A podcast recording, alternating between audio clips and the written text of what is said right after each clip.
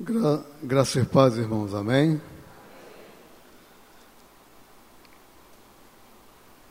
Bendito seja o nome do Senhor, por mais uma manhã que nós temos o privilégio, o prazer de ouvir a palavra do Senhor.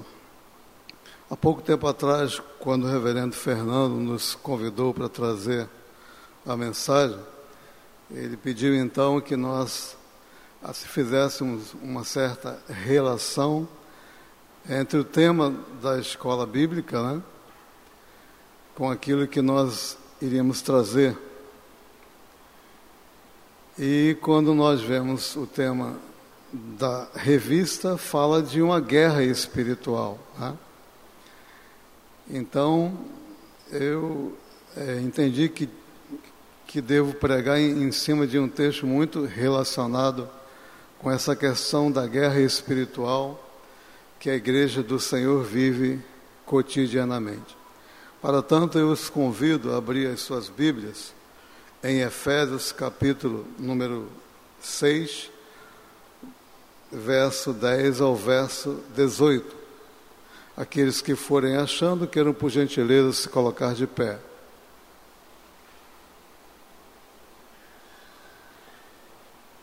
Efésios, capítulo número 6, versículo 10 ao verso 18.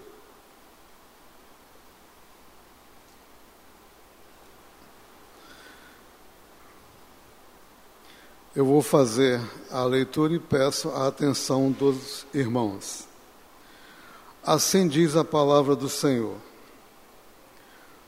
No demais, irmãos meus, fortalecei-vos no Senhor e na força do seu poder Revesti-vos de toda a armadura de Deus, para que possais estar firmes contra as astutas ciladas do diabo.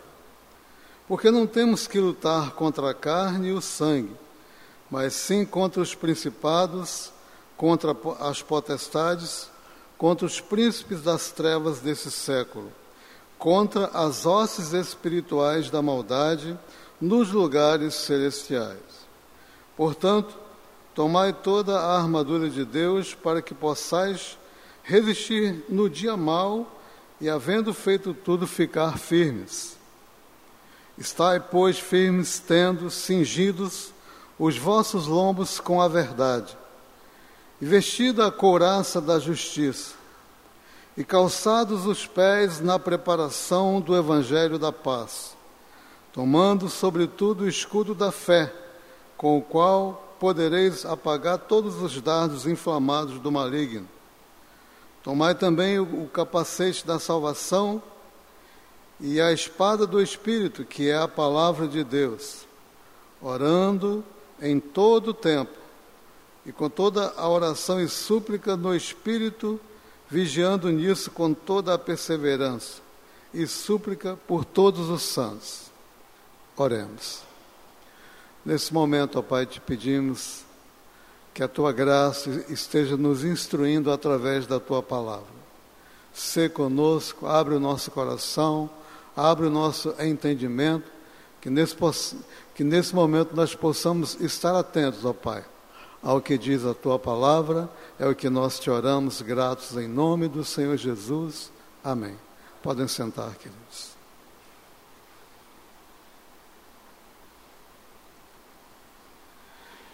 Irmãos amados, eu acho que poucos textos na Bíblia são tão enfáticos quanto a esse, quando se trata exatamente de uma batalha espiritual, que a igreja sempre foi ciente de que, desde que nosso Senhor sempre nos deu conselhos pela Sua palavra, sempre alertou aos seus apóstolos, aos seus discípulos na época, e deixou a sua palavra para que a igreja sempre estivesse atenta a essa questão. A nossa vida não seria fácil, a nossa vida seria de uma luta constante, a nossa vida seria de uma batalha espiritual, que a igreja nunca poderia se esquecer disso. Infelizmente, nós percebemos que muitas vezes nós lemos esse texto, nós ouvimos pessoas pregarem sobre esse texto, mas muitas pessoas dentro da igreja não chegam a meditar e a entender exatamente para que nós possamos cumprir o que está escrito aqui. E eu digo, irmãos, que o apóstolo Paulo, ele é muito grave, ele fala com uma gravidade imensa quando ele trata sobre essa guerra espiritual que a igreja do Senhor vive constantemente. Então veja, quando ele é, inicia logo no verso 10, ele diz para a igreja: Irmãos, fortalecei-vos no Senhor e na força do seu poder. Revesti-vos com toda a armadura de Deus para que possais estar firmes contra as astutas ciladas do diabo. Então veja, irmãos, o que Paulo está dizendo aqui de modo bem claro para a igreja é que se nós formos querer enfrentar o diabo com as nossas próprias forças, certamente nós estamos fadados a sermos derrotados e destruídos.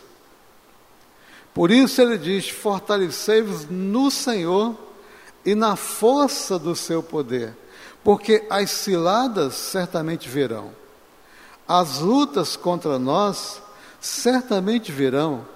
Não é à toa que quando nós lemos em 1 Pedro 5,8, diz que o diabo ele anda em nosso derredor buscando a quem possa tragar, ele rugindo como leão, a, tentando achar alguém para destruir a vida. Porque ele não, não veio brincar, mas ele veio matar, roubar e destruir.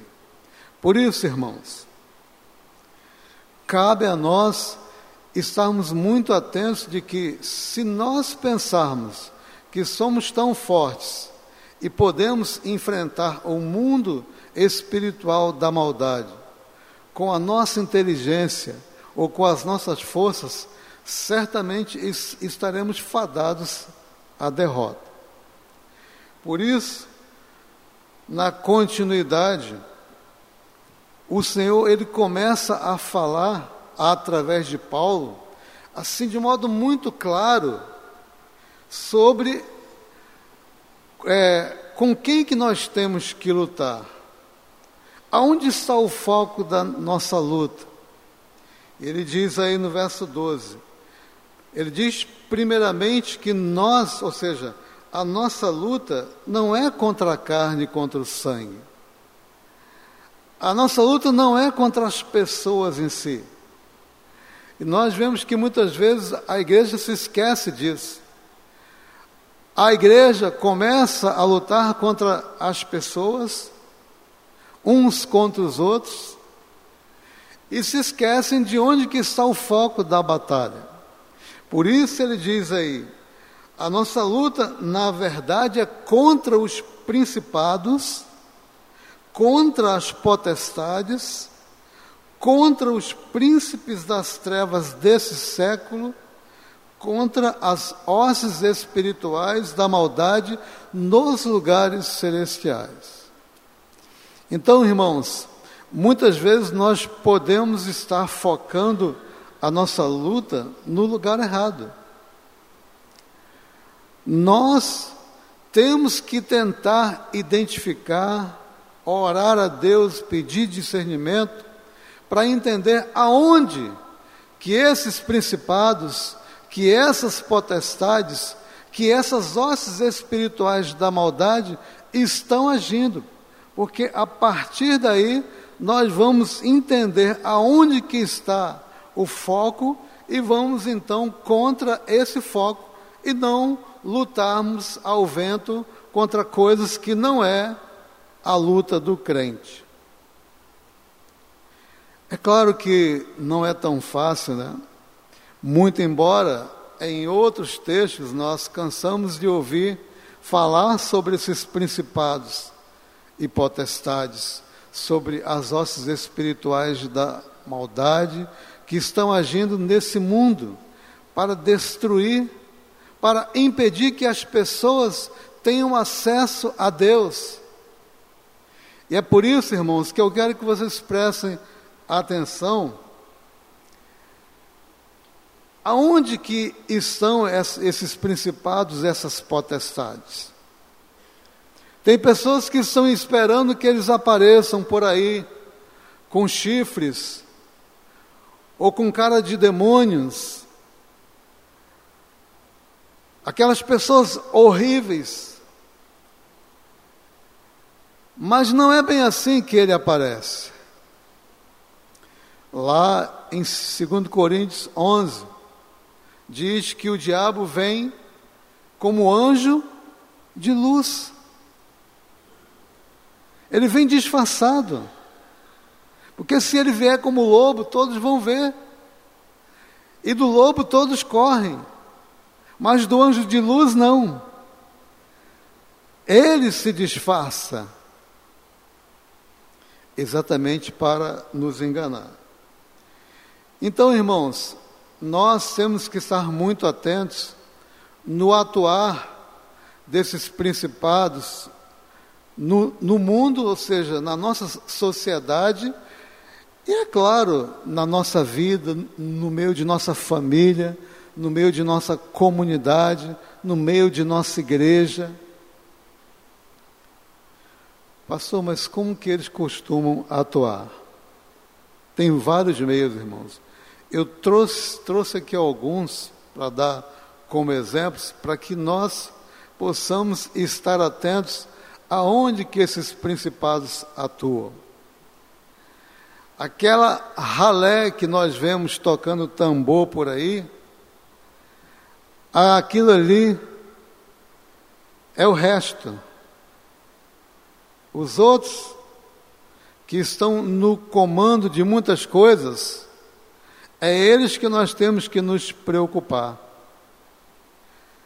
É com aquele principado da avareza, aquele principado que vai tirando Deus da mente das pessoas e vai incentivando as pessoas a viver nesse mundo apenas em buscar ganhar e ter mais coisas. Nós hoje em dia temos uma igreja muito preocupada em é, adquirir mais e mais bens. Uma igreja que está muito preocupada em mostrar a sua vitória espiritual através da quantidade de bens que possui. Só que, na verdade, não é assim que o Senhor mostra. Ele diz: olha, a grandeza de um homem não está naquilo que ele possui. Então, irmãos, a igreja está se esquecendo disso. E quando nós vemos aquelas pessoas, eu era assim, mas hoje eu tenho um sítio, tenho um avião, tenho casa, tenho isso, tenho aquilo. Só que aquele discurso é tão vazio, que ele fala de tantas coisas que até se esquece de falar de Jesus. Portanto, principado da avareza sempre atuou no passado e atua no presente também incentivando as pessoas a serem escravas do dinheiro, a serem escravas dos bens.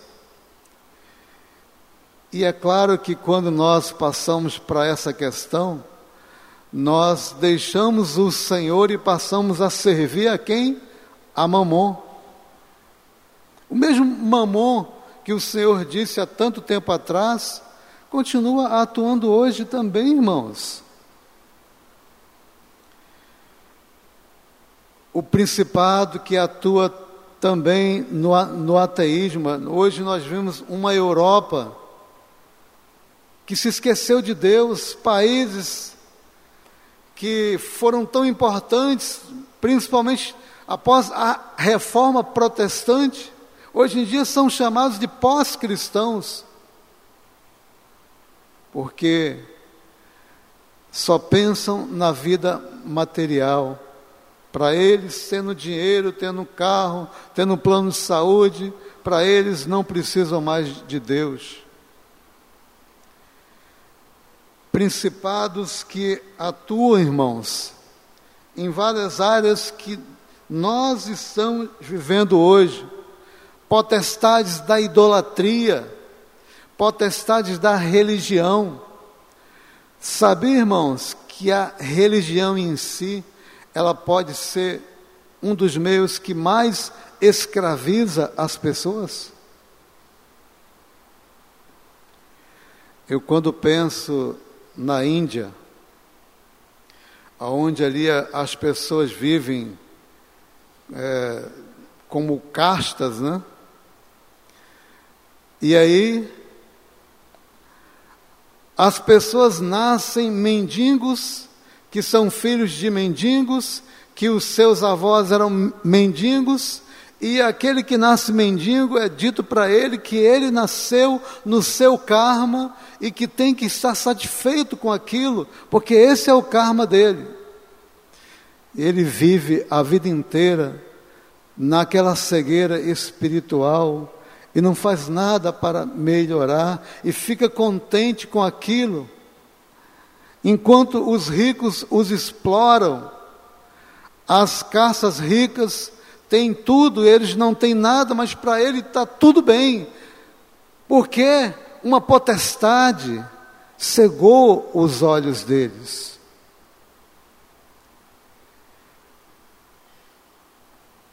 Eu fico muito preocupado também com os principados que atuam na lascívia, na imoralidade, na destruição da família, na destruição dos bons costumes, na destruição do mundo judaico-cristão, que a cada dia se agiganta, irmãos.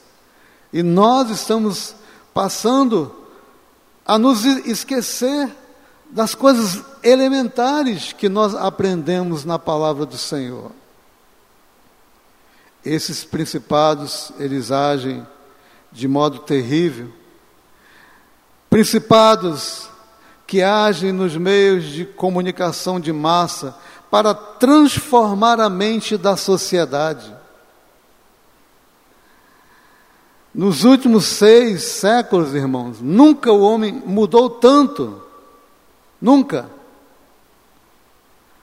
Quando nós vemos coisas que acontecem hoje, nós pensamos se isso fosse há 40 anos atrás,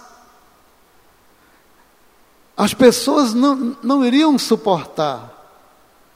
Mas eles trabalham dentro daquela tecla.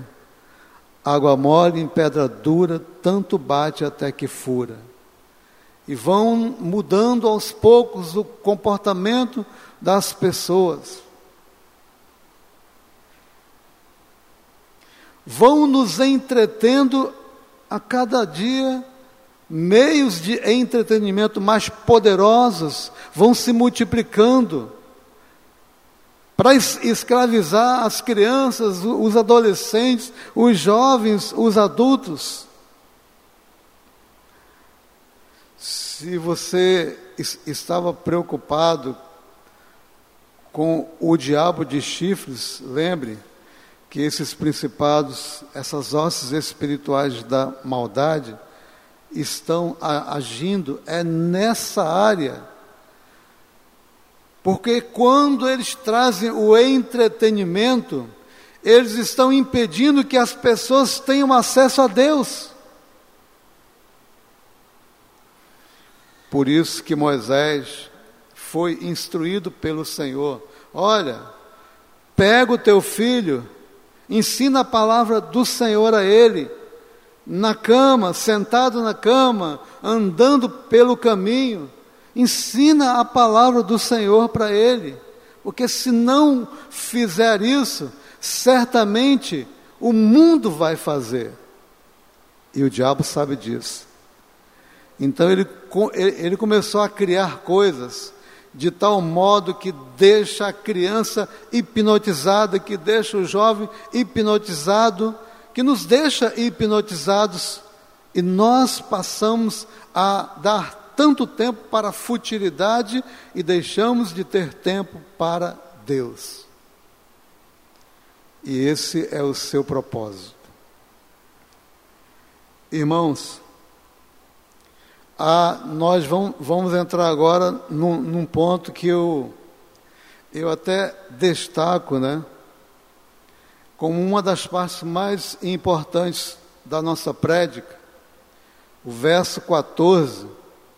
Quero que os irmãos fiquem bem atentos, porque nele nós temos algo importante. É no verso 14 que o apóstolo Paulo começa a descrever as armas espirituais que o crente deve estar se revestindo para que a sua armadura, para que ele possa ter forças para enfrentar todos esses principados e potestades. E aí, qual é a primeira arma que é dito aí, irmãos? Cingidos os, os vossos lombos com a com a verdade. Alguns teólogos dizem aqui que a verdade aqui seria o conjunto de do, doutrinas bíblicas, né, cristãs. Outros entendem que essa verdade ela se trata da questão do caráter, visto que lá tem outra arma, que é a palavra de Deus, que lá sim tem todo o conjunto de doutrinas cristãs. Mas, irmãos, mesmo que Paulo aqui também esteja se referindo a todo o conjunto de doutrinas bíblicas, no conjunto de doutrinas bíblicas, nós certamente vamos tirar, ou seja, está contida a lei moral. Aonde eu quero chegar, irmãos? Eu quero chegar que quando se começa pela verdade, o que está sendo dito aqui é que você pode ser um homem de oração, é que você pode ser um homem que lê a Bíblia, é que você pode ser um homem que faz muitas boas obras, é que você pode ser uma pessoa que até intercede pelos outros. Mas se a verdade não for algo que está no seu caráter, todas as outras armas caíram por terra. Deus alguma vez escolheu alguém mau caráter para fazer a sua obra? Irmãos, Jesus, quando ele disse eu sou a verdade, ele não disse eu sou uma verdade, mas ele disse eu sou a verdade. Ele estava, ele estava lhe dizendo que ele personifica a verdade. Entretanto, ele também diz que o diabo personifica a mentira e o engano. Quando nós lemos lá em João 8, 44, nós vamos ver que lá, lá está escrito: Vós tendes por pai ao diabo. Ele está ali falando contra os judeus e fariseus que estavam tentando se contrapor a ele. E ele diz: Olha, vocês dizem que seu pai é Deus? Não. Vocês têm por pai ao diabo. Ele foi homicida e nunca se firmou na verdade.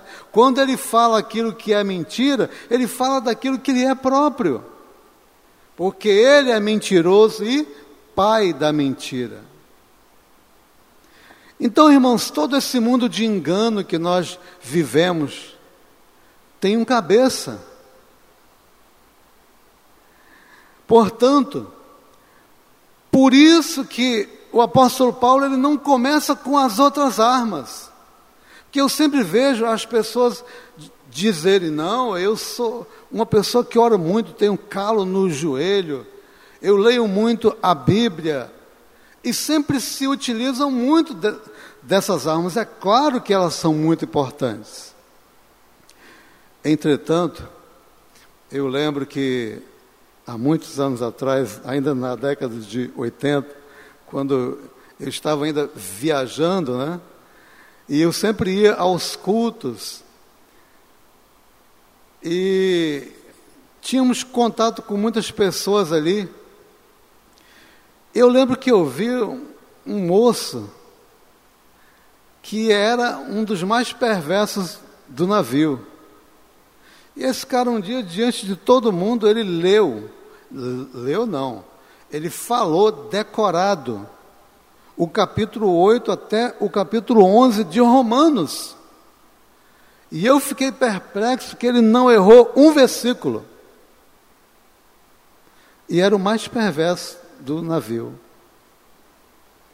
Não adianta só decorar. Porque se você for mau caráter, tudo aquilo que vem depois cai por terra. Por isso, o povo mais criticado das Escrituras pelo nosso Senhor foi quem? Os fariseus. Porque eles diziam que eram justos, diziam que eram santos, mas era um povo falso e mentiroso. Por isso eles foram derrotados, por isso eles foram criticados de, de modo veemente por nosso Senhor. Eles eram os representantes do sistema religioso. Mas para Deus, filhos do diabo, vocês têm por pai ao diabo. Irmãos, quando eu não me firmo no mundo da verdade, eu não vou me aproveitar das outras armas. Quando eu sou mau caráter e mentiroso, eu não passo no crivo de nosso Senhor, porque a verdade está estabelecida no seu trono. Lembro de Davi? O homem segundo o coração de Deus. Ele de repente ficou no seu palácio e enxergou aquela mulher bonita, Betseba, e, e aí a tomou por mulher de modo completamente errado mentiu para Deus, mentiu para o profeta, colocou seu esposo para morrer, para que pudesse tomar como mulher. Irmãos, a grande questão é que quando Davi fez isso, se nós lermos lá em 2 Samuel 12, 14, esse, esse verso ele é muito importante, irmãos, porque ele diz o seguinte: Davi, com o teu pecado, você deu ocasião a que os inimigos de Deus blasfemem. Porque no mundo espiritual, Davi era conhecido, era respeitado, seja pelo mundo das trevas, seja pelo mundo dos anjos do Senhor. Mas quando ele fez aquilo, ele foi acusado. Olha como anda teu servo. E aí nós sabemos o fim da história. Ele foi duramente disciplinado pelo Senhor. A falta de caráter derruba o crente. E eu digo, irmãos, que um dos grandes males que nós temos na época presente é que há uma crise de integridade imensa. Não é no mundo, irmãos. O mundo a gente sabe como é. Mas é dentro da igreja, dentro de pessoas que se dizem cristãos. Jesus ele passou muito tempo pregando para os seus discípulos e apóstolos. Ele estava vivendo no Império Romano, mas nós não vemos tantas críticas contra o Império Romano, ainda que era o mundo da iniquidade. Que ele sabia que o mal estava lá. Mas aonde se dizia que estava o bem, que era na religiosidade dos fariseus, dos escribas, dos sacerdotes, aí que estava a mentira e a falta de caráter. Portanto, amados, a primeira arma que o apóstolo Paulo usa não é a espada, não é o escudo, mas é a verdade. Crente convertido ao Senhor, ele tem que ser do mundo da verdade. Porque senão, se ele for mau caráter, ele vai exatamente ser destruído. Porque o mundo espiritual da maldade nos conhece. Sabia disso, irmãos? O mundo espiritual da maldade conhece aqueles que servem a Deus. Lembram daquele texto bíblico em que aqueles filhos de Seva foram tentar expulsar o demônio? E eles então disseram: Esconjuro-vos por Paulo. Ou seja, eles estavam tentando esconjurar os demônios por Paulo. E os demônios disseram o quê? Não, esconjuros por demônio, é, por, por Jesus a quem Paulo prega. Mas aí os demônios disseram a ele: Jesus nós conhecemos, e bem sabemos quem é Paulo. E vós, quem sois? O diabo nos conhece, irmãos. Ele sabe quem somos. Ele sabe aonde nós andamos. O segundo, ou seja, a segunda arma do crente para enfrentar esse mundo, essas potestades e principados, vem logo depois, vestida a couraça da justiça. Veja o, o, casamento perfeito, verdade e justiça, que também são a base do trono de Deus. Isso está lá em Salmo 89, verso 14: justiça e verdade. E aí nós temos que usar mais uma vez os fariseus como exemplo.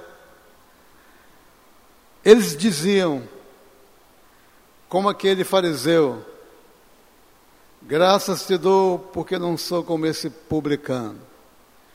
Jejuo duas vezes por semana e dou dízimo de tudo que tenho. Eles faziam isso mesmo. Jejuavam, davam dízimo. Todo culto eles estavam, eram os primeiros a chegar e apanhavam os primeiros bancos. Mas Cristo diz o que para eles? Faz, fazem isso tudo, mas desprezam, desprezam a justiça e a misericórdia de Deus. Eram injustas. E infelizmente, irmãos, para, para aqueles que são injustos, é claro, 1 Coríntios 6, 9 diz não sabeis vós que os injustos não hão de herdar o reino de Deus? Apocalipse 21, 21 8 diz: Os mentirosos não vão herdar o reino de Deus. Por que, que eu estou, irmãos, enfatizando esse verso 14? Porque eu vejo nesse verso 14 a queda de muitas pessoas. Certa vez, ainda há muito tempo atrás, na, na guerra dos britânicos, né, contra a Índia, nem, nem era uma guerra, era uma ocupação. E a gente sabe que quem ocupa quer só extrair a riqueza e não está muito preocupado com o que vai acontecer com o povo que é dono da terra. Então, com a oposição de Gandhi, alguns oficiais ingleses o interrogaram dizendo: Você não crê em Cristo? E ele disse: No vosso Cristo eu creio, eu só não creio no vosso cristianismo. Porque eles eram repreensíveis. Irmãos, Deus, Ele tem muito cuidado com aqueles que lhe pertencem. O ímpio erra muitas vezes e não é disciplinado, mas o crente, quem pertence a Deus quando erra, é corrigido. Não é que o, que o crente nunca minta, não é que ele nunca seja injusto, não deveria mentir e nem ser injusto, mas muitas vezes nós temos esses atos. Aí vem o Espírito Santo e nos convence para que haja arrependimento. Agora, aquele que faz isso de modo contumaz, certamente vai receber a rejeição de nosso Senhor. Eu se morei por muito tempo no município de São Gonçalo, no Rio de Janeiro. São Gonçalo é, é um município que em 2010 ele tinha cerca de 1, é, 1 milhão e 300 mil pessoas. Era, a, até então, o, é, o maior município da América Latina em número de pessoas. São quase duas João, João Pessoa. Né? Então veja, irmãos. E houve uma estatística que dizia que São Gonçalo era o, o município que tinha mais igrejas por metros quadrados.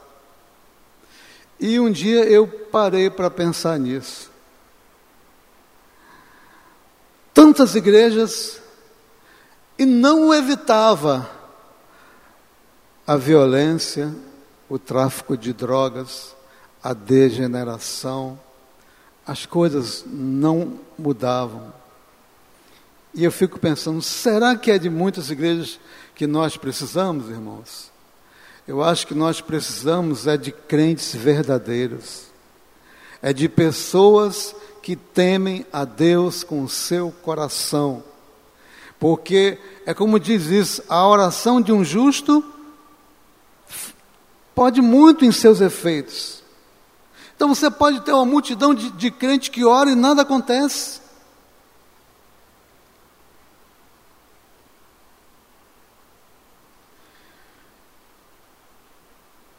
Aí nós vamos para a próxima arma, mas, mas eu espero que tenha enfatizado bem essa questão do verso 14 e das duas armas que se inicia, né? Depois, então, o apóstolo Paulo vai tratar do verso 15, que uma das armas do, do crente é estar calçados os pés na preparação do evangelho da paz. Eu creio, irmãos, que ele está aqui se referindo ao que está lá em Isaías 52, 7, né? Conformosos os pés daqueles que anunciam as boas novas, né? O que Paulo está dizendo aqui, irmãos, é que enquanto eu vivo a minha vida, eu não perca tempo de pregar o Evangelho a tempo e a fora de tempo. Ele está aqui dizendo: olha, assim como a, a, aquela sandália de couro forte do soldado romano cruza a terra, o crente deve ter seus pés cruzando a terra para pregar o Evangelho, porque quando prega o Evangelho, tira as pessoas das trevas e leva paz para aquela vida, para aquela família, para aquela comunidade, para aquela cidade e nação. Mas, infelizmente, hoje o nosso tempo está cheio de crente secreto O que é um crente secreto, pastor? é aquele crente que trabalha em uma empresa, ele está ali há 30 anos, e depois de 30 anos ele conhece um outro crente secreto e os dois se cruzam e, e, de repente um descobre que o outro era crente. Ele fala: Você é crente, Fulano? É mesmo. 30 anos dentro de uma empresa sem pregar o Evangelho. O diabo conhece as pessoas que invadem o seu reino, que tem autoridade para fazer isso. A outra arma que nós temos aqui, irmãos, verso 16: tomando sobretudo o escudo da fé, com o qual podereis apagar todos os dardos inflamados do maligno. O escudo, irmãos, era aquele escudo que o soldado romano usava para impedir que, quando os inimigos lançassem as flechas, não os atingissem. E às vezes as flechas vinham inflamadas. E se aquela flecha entrasse no seu corpo com fogo, você não tinha chance nenhuma. Então, o escudo era muito importante para a defesa do crente. E o escudo, como diz aqui, irmãos, é o escudo da fé. A fé vem como? Vem pelo ouvir e ouvir o quê? Certamente essa, essa arma está interligada com a próxima. Assim como todas, eu acho que tem uma interligação. Então veja, você, quando é conhecedor das promessas que Deus nos deu através da Sua palavra, você não, não é aquele crente fraco que vem qual, qualquer um e derruba. Crente fraco que se deixa levar por qualquer coisa. Tem crente por aí que se ele encontra com o testemunho de Jeová, ele corre, fecha a porta. Não é porque simplesmente não quer atendê-la, porque aquelas pessoas decoram versículos e quando você não está muito fundado aqui, você começa a tomar rasteira. Então, irmãos, forma-se o escudo da fé exatamente através da palavra. Para você ser como Jesus fez. O diabo dizia: Estás com fome? 40 dias? Manda que essas pedras se transformem em pães. Ele, só que ainda não, não era hora. Ele disse de modo muito claro: Nem só de pão viverá o homem, mas de toda a palavra que procede da boca de Deus. Então, irmãos, o escudo da fé nos livra de tantas coisas, tantas flechas que são lançadas por aí. Tem muito, muito crente ferido por aí, sabe?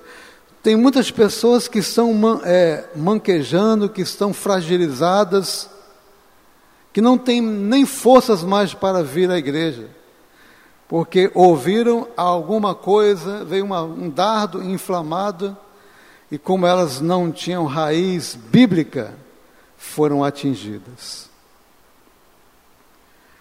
Verso 17: Tomai também o, o capacete da salvação e a espada do Espírito, que é a palavra de Deus. Ou seja, o capacete da salvação, irmãos, é onde está a nossa cabeça que comanda o corpo, a nossa mente.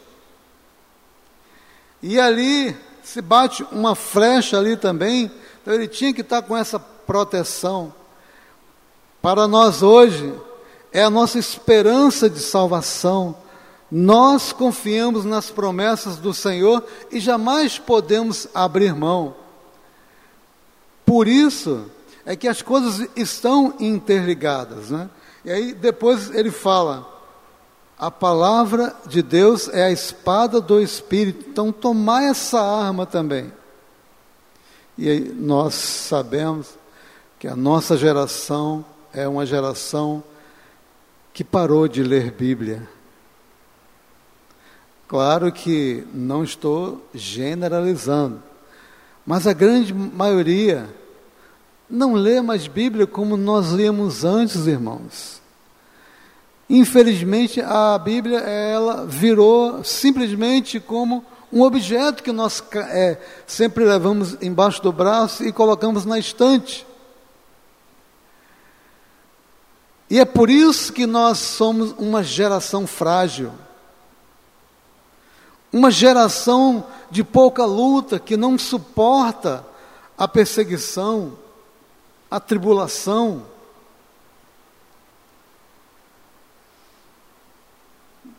Depois vem a outra arma, aí, irmãos, eu já, eu, eu já estou caminhando para o final.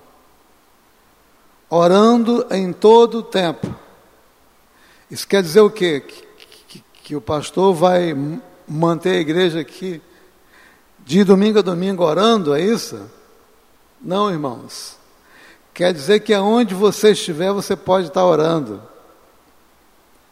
Pode estar orando quando estiver cozinhando. Pode estar orando quando estiver no ônibus. Pode estar orando em várias situações. E tem mais, irmãos. Se você está no ônibus, não, não seja como, como aquele crente sem juízo, que começa a orar alto do, do lado dos outros, e as pessoas começam a se assustar com ele. Deus não precisa ouvir em si a nossa voz. Quando eu posso orar de, em voz audível, que assim eu faça. Mas se eu não posso, eu oro, porque Deus sabe aquilo que eu falo antes de sair qualquer palavra na minha boca. Orar em, em todo tempo, em qualquer lugar. Se não dá para falar, ore mentalmente, ore no espírito, e certamente as coisas vão estar acontecendo em nossa vida. Vigiando também, irmãos, porque tem muita gente que ora e não vigia. Vigiar é aquela pessoa que fica lá no último ponto entre o exército e o outro. Ele está ali, deve ser o primeiro a ver o inimigo se aproximar. Para que ele veja o inimigo se aproximar, ele tem que conhecê-lo, ele tem que discernir que é um inimigo. E nesse ponto eu acho que, que a igreja, ela também está numa desvantagem, porque muitas vezes nós deixamos de estar nos instruindo nas coisas que estão presentes em nossa época. Eu, como pastor, irmãos, eu leio muito a Bíblia, mas eu leio outras coisas também. Eu tenho interesse de, de ver o que, que a neurociência, o que, que a engenharia social tem feito com a mente das pessoas tentar enxergar, para tentar instruir as pessoas, olha, cuidado com isso. Então aí que entra o vigiar. Você vai ver, será que ele é inimigo?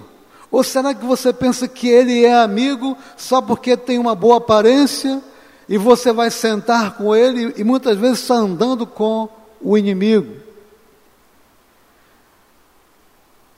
E finalmente, a súplica por todos os santos. Irmãos, se a igreja cumprisse isso de modo constante, certamente, nos lugares espirituais, a guerra estava muito mais renhida e nós iríamos amarrar lá em cima os principados e potestades que atuam aqui embaixo, que não adianta nada dizer está amarrado e colocar o diabo dentro de sua casa para falar coisas e passar programas que destroem, que zombam de Deus e que você está rindo disso. Não adianta dizer está é, tá amarrado e fazer tudo, tudo aquilo que Deus abomina. Por isso, irmãos, eu creio que com essas questões, se nós formos conscientes em utilizar as armas que o apóstolo Paulo, na divina inspiração do, do Santo Espírito, nos ensinou, certamente nós vamos ser crentes respeitados no mundo espiritual. Amém, irmãos? Oremos. Graças te damos, Senhor, por esses momentos. Que o teu poder e a tua bênção sejam sobre cada um de nós. Que o Senhor nos instrua a que possamos estar ouvindo a tua palavra e principalmente praticando-a. É o que nós pedimos, gratos em nome do Senhor Jesus. Amém.